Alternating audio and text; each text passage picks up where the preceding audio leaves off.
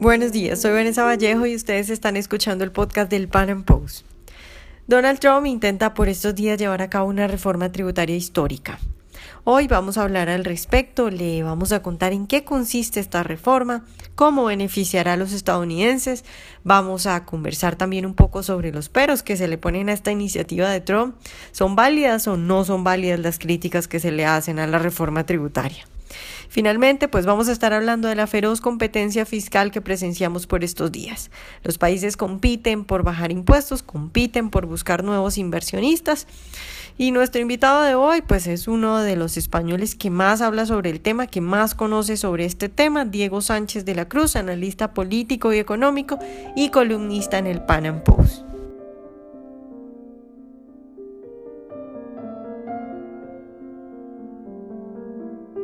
Diego, buenos días y muchas gracias por estar hoy con nosotros. Hola Vanessa, ¿qué tal? Bueno, Diego, pues digamos que el tema de moda a nivel internacional y a la gente que le gusta hablar de economía internacional, pues es la reforma tributaria de Trump. Yo quiero empezar preguntándote cuáles son los puntos claves de, de esa reforma. Bueno, como sabes, es una reforma que en realidad, curiosamente, no depende de Trump. Es decir, eh, lo que se está aprobando, eh, desde lo que cuenta con el aliento del presidente, pero eh, depende de lo que suceda en la Cámara y en el Senado. Es un proyecto legislativo y corresponde, por lo tanto, a los legisladores eh, republicanos y también a los demócratas que quieran eh, contribuir a la norma. Lo digo porque, como estamos acostumbrados a, olvidar la separación de poderes, que es un elemento central del, liberalismo político, creo que no está de más recordar que, en última instancia, aunque Trump haya impulsado esta reforma, corresponde al, Parlamento estadounidense a sus dos cámaras de representantes, eh, eh, a la Cámara y al Senado, claro, el sacar adelante esta norma. Y bien, como dices, eh, pues es un tema ahora mismo muy recurrente en el debate económico, no puede ser de otra forma, por dos razones, porque en Navidad hay muchas menos noticias y todo cobra más, más relevancia, y porque la, la reforma puede gustar puede no gustar, pero tiene un alcance histórico. Es la más importante que se ha aprobado en Estados Unidos desde los años de Ronald Reagan. Eh, entonces, eh, los principales ingredientes son una rebaja muy fuerte en el impuesto de sociedades, eh, una rebaja en el impuesto sobre la renta que beneficia a las familias también y algunos retoques en otras cuestiones normativas como por ejemplo algunas deducciones, eh, el impuesto eh, de sucesiones eh, y por ejemplo los tipos fiscales que se le aplican a la repatriación de beneficios obtenidos en el extranjero. Es decir, hay una mezcla de lo que es una rebaja de impuestos pura y dura, coger un tipo y bajarlo a un tipo más bajo y también de cambiar algunas de las normas de los impuestos con ánimo de reducir la carga fiscal de las familias. Claro, Diego, uno de los mayores peros que se le han puesto, que se le ha puesto a esta reforma de Trump y de lo que más hablan los opositores es de que los impuestos a las familias, pues la reducción es temporal y que a partir del 2027 pues van a tener una subida eh, muy dura de impuestos. ¿Qué se puede decir sobre eso? Bueno, que realmente es muy habitual en Estados Unidos que eh, las medidas fiscales, las medidas regulatorias e incluso la propia existencia de algunas agencias eh, gubernamentales tengan fecha de caducidad. Eso tiene un nombre en, inglés que es la cláusula eh, sunset, ¿no? Por aquello de que se, se, apaga el sol, ¿no? Hay un día en el que se apaga el sol de esa ley, de esa norma, etcétera, y, eh, y hay que revisarla, ¿no? Entonces, bueno, corresponderá a los políticos de dentro de más de, bueno, de aproximadamente 10 años tomar esa decisión. Eh, personalmente creo que es mejor que las medidas sean eh, permanentes, eh, pero bueno, no, no, es algo novedoso. ya las rebajas fiscales de los años 2000 tenían ese, ese calendario ¿no? en el que expiraba la, el recorte tributario llegado a un determinado año. Entonces, bueno, entra dentro de lo que, lo que es la práctica fiscal, presupuestaria, legislativa de Estados Unidos. Eh, insisto, puede gustar más o menos, pero tampoco es una novedad eh, ligada a, estos legisladores republicanos del año 2017. Esto es algo que ha estado encima de la mesa y que forma parte de lo que es el, proceder habitual de la política económica en Estados Unidos. Claro, Diego, dicen también que Trump hasta el momento no ha presentado un plan de rebajar el gasto. Y entonces muchos dicen, bueno, eh, si, va a, si va a bajar los impuestos, pero va a mantener el gasto o incluso lo va a aumentar porque no se sabe. Entonces sería mejor no hacer una reforma, no bajar los impuestos, porque entonces lo que va a suceder es que se van a endeudar y eso va a terminar en, en algo peor. ¿Tiene sentido decir eso? Bueno, eh, yo creo que siempre es importante que eh, se tome con la mayor seriedad el, eh, el, manejo presupuestario y en ese sentido hay dos palancas sobre las que hay que actuar. los ingresos y los gastos. pero no podemos olvidar que el presupuesto que ha presentado Donald Trump contemplaba el mayor recorte en el gasto político de la historia. Eh, el cierre de numerosas agencias, eh, el freno a la sobreregulación, que también eh, impone distintos costes al sector privado, y en definitiva una reducción del déficit de, varios puntos a lo largo del, del, escenario presupuestario que planteaba Trump. Entonces, sí, Trump ahora mismo no tiene un plan presupuestario que equilibre el presupuesto por completo, es decir, si nos ceñimos al último plan que ha propuesto la Casa Blanca, eh, la oficina presupuestaria eh, del Congreso dice que no llega a un escenario de superávit, pero también dice que reduce el déficit y además aplica algunos recortes que en algunos casos son muy significativos. De hecho, sería equilibraría el presupuesto si no se empeñase en aumentar el gasto en defensa. De modo que, eh, pues bueno, hay alguna concesión por parte de la Casa Blanca, quizá gastando en forma más eficiente en defensa y no gastando más en defensa, que es algo yo creo imperativo, el gastar mejor en vez de gastar más, eh, pues se podría lograr un, superávit. Pero bueno, no es cierto que Trump no haya recortado el déficit, eh, no es cierto que el déficit esté aumentando en Estados Unidos, se está reduciendo, ya desde los años de Obama empezó a haber una tendencia a la baja en cuanto llegó el Tea Party a, las cámaras eh, legislativas y se empezaron a, endurecer las negociaciones presupuestarias y por lo tanto yo creo que no hay que rasgarse las, las vestiduras en exceso, aunque sí que es cierto que sería ideal que se apostase por una mayor austeridad en el gasto. Claro, a mí se me ocurren dos puntos al respecto de esto. Voy a empezar preguntándote lo primero que se me ocurre y es de algo de lo que no se habla. Eh, bajar impuestos también puede aumentar el recaudo. ¿Qué podemos decir sobre esa situación en específico que puede pasar y, y pues que ya ha pasado en muchos países?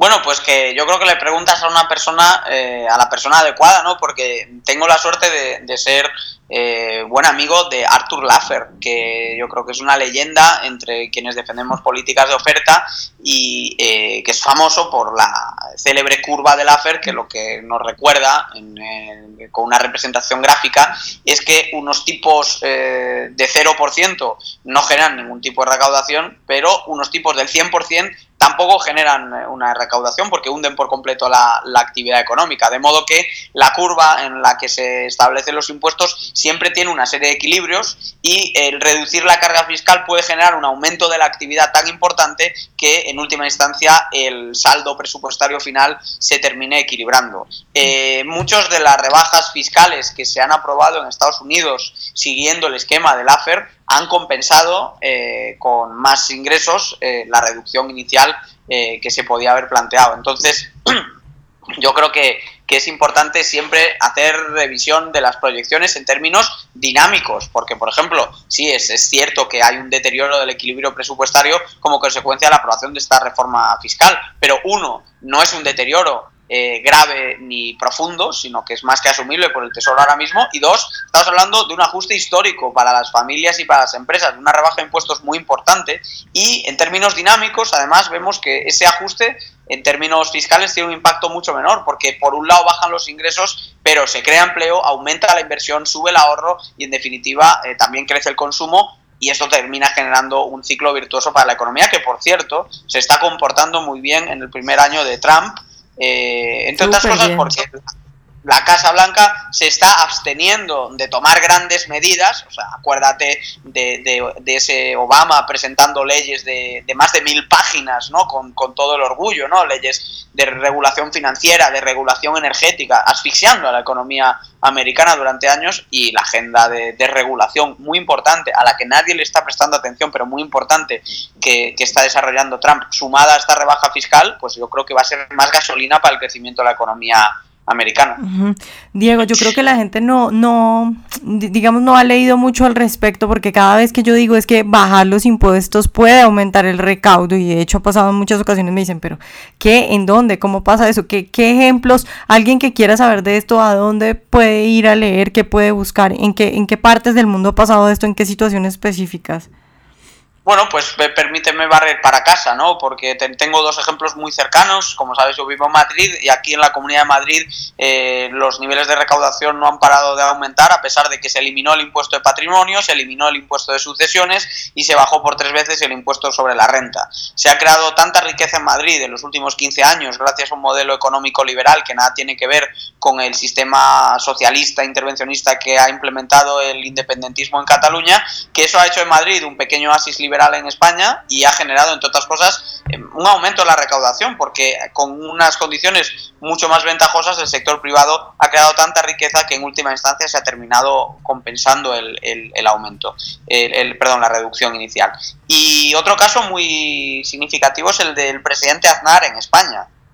Aznar bajó el, eh, el, impuesto de sociedades, ¿no? con distintos retoques en sus normas. Aznar bajó por dos veces el impuesto sobre la renta y Aznar consiguió que la recaudación subiese eh, más que financiando, o sea, la recaudación subía tanto que permitía financiar las propias rebajas de impuestos. Es lo que los eh, estadounidenses dicen, que, que la rebaja de impuestos eh, se financia a sí misma a base de provocar un aumento de la actividad que en última instancia hace que la caída esperada en la recaudación ni siquiera se llegue a, producir. Entonces, como te digo, el propio ejemplo de España es muy notable, ¿no? Pero hay otros eh, similares. Reino Unido, por ejemplo, ha bajado eh, muy agresivamente su impuesto de, de sociedades y recauda hoy más en el impuesto de sociedades que antes. Es más, si tú coges eh, la recaudación en la OCDE del impuesto de sociedades, puedes ver que más o menos recauda entre el 2,5 y el 3% del PIB de los países miembros, a pesar de que el tipo ha pasado de estar en el entorno del 40% a primeros de los 80 a estar entre el 20 y el 25% en promedio, como está ahora. Es decir, que la OCDE cae del 40 al 20-25% el impuesto de sociedades, pero su recaudación se sigue moviendo entre el 2,5-3% del PIB. Eh, Diego, ya para terminar, quiero preguntarte, en, Colombia está pasando algo muy curioso y es que nos acaban de eh, bajar la calificación eh, crediticia y entonces hay gente diciendo que no se pueden bajar los impuestos porque eso haría que perdiéramos el grado eh, y, que, y que sería un sinsentido bajar los impuestos. Sin embargo, en este contexto, eh, porque tú nos estás hablando de un montón de países que están prácticamente en guerra fiscal, la idea es competir y bajan los impuestos para atraer empresas. ¿Qué consecuencia traería para un país como Colombia, que está ahí nomás, eh, como más o menos yendo, tratando de ir por los laditos? Eh, no bajar los impuestos y por el contrario eh, seguirlos subiendo en, un contexto de, guerra fiscal, por ejemplo, que, es en el que estamos.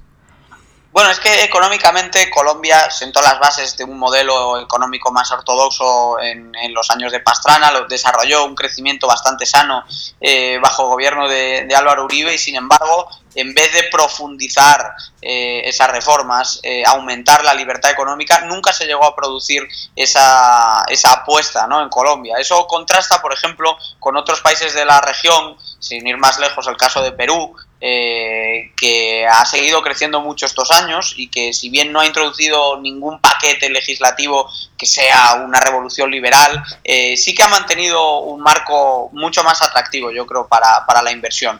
Y el resultado es que, bueno, que poco a poco se ha ido enfriando un poco el modelo de crecimiento colombiano y la economía yo creo que ha entrado en barrena como consecuencia de la falta de, compromiso liberal del, santismo ¿no? en estos años que creo que le han sentado mal a, Colombia en, muy diversos aspectos. ¿no? Yo creo que nadie se imaginaba que Santos eh, iba, iba a comportarse como, como lo ha hecho y desde luego ahí mi, mi mayor reprobación. ¿no? Em, bueno, llegan nuevos tiempos en América Latina, en, en Argentina vemos cómo empiezan a sentarse las bases de una cierta recuperación con un modelo económico más liberal, como es el de Mauricio Macri. En Chile vemos que eh, la retroexcavadora de Michelle Bachelet recibe una bofetada eh, en toda regla de los eh, votantes y que vuelve a subir al poder Sebastián Piñera. en Perú, como digo, hay un modelo de crecimiento más o menos asentado que desde luego que es más favorable a la inversión y a las empresas y creo que Colombia no se puede permitir ahora mismo el, caer en debates tan infantiles, porque la nota de solvencia de un país depende de su cuadro fiscal y de su cuadro macroeconómico. Entonces, ¿qué hay que hacer en Colombia? Por un lado, animar el crecimiento, para lo cual las rebajas de impuestos son fundamentales, y por otro lado, mejorar el cuadro fiscal, para lo cual eh, es necesario reducir el gasto y el despilfarro y quizá si no se estuviesen financiando acuerdos con terroristas y si no se estuviese manteniendo una estructura estatal hipertrofiada eh, y burocrática que no aporta nada al crecimiento, al revés, es un lastre para el crecimiento de Colombia, pues yo creo que, que esa sería una señal mucho más positiva para los mercados internacionales, pero ya sabes que los estatistas de todos los partidos siempre encuentran motivos para subir los impuestos y nunca parecen encontrarlos para bajarlos precisamente por eso quiero aplaudir la, reforma de Trump, que eh, por lo menos rompe un poco la conversación y se enmarca dentro de una creciente competencia fiscal que estamos viendo a los dos lados del Atlántico. Bueno, Diego, muchas gracias por estar hoy con nosotros. Hasta luego. Ojalá hayan disfrutado esta entrevista hoy. Recuerden seguirnos en nuestro canal de YouTube y en nuestras redes sociales para escuchar todos nuestros podcasts. Nos vemos en un próximo Pan en Podcast.